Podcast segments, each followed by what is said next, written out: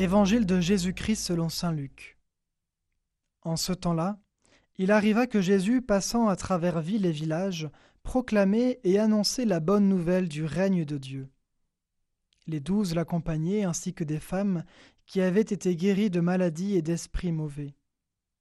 Marie, appelée Madeleine, de laquelle étaient sortis sept démons, Jeanne, femme de Cousa, intendante d'Hérode, Suzanne et beaucoup d'autres qui les servaient en prenant sur leurs ressources.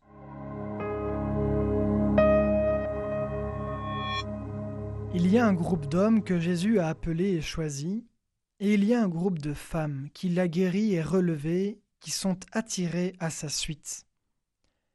Les femmes ont toujours eu la place, une place auprès de Jésus, tant dans l'attention qu'il leur portait que dans le service qu'elles lui rendaient. Chacun avait sa place auprès de lui, et la première de ces femmes, évidemment, même si elle n'est pas nommée ici, fut Marie sa mère. Aujourd'hui, dans notre société, on voudrait que les femmes accèdent à des fonctions ou à des titres. On voit souvent cela comme une égalité entre l'homme et la femme. En soi, ce n'est sans doute pas mauvais, mais à quoi peut bien servir un titre ou une fonction si le cœur n'est pas en accord avec le Seigneur? Le service d'amour se passe de titre, et lorsque le Seigneur appelle à une mission que l'on soit homme ou femme, il sait bien mettre les choses en place pour que cela soit.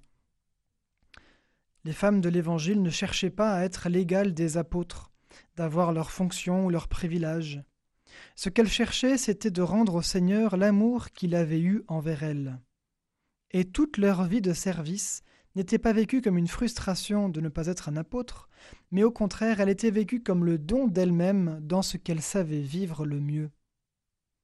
D'ailleurs, nous savons peu de choses sur Suzanne et Jeanne, à part le fait qu'elles étaient heureuses de suivre Jésus et qu'elles ont été reconnues par Luc comme disciples.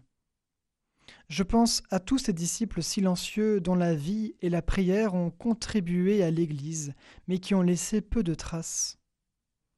Cela nous dit toute la sollicitude de Jésus pour les femmes, leur place irremplaçable dans l'Église naissante et l'Église de toujours.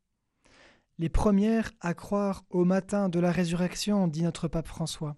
C'est la mission des femmes, c'est la mission des mamans de donner ce témoignage, de croire au matin de la résurrection.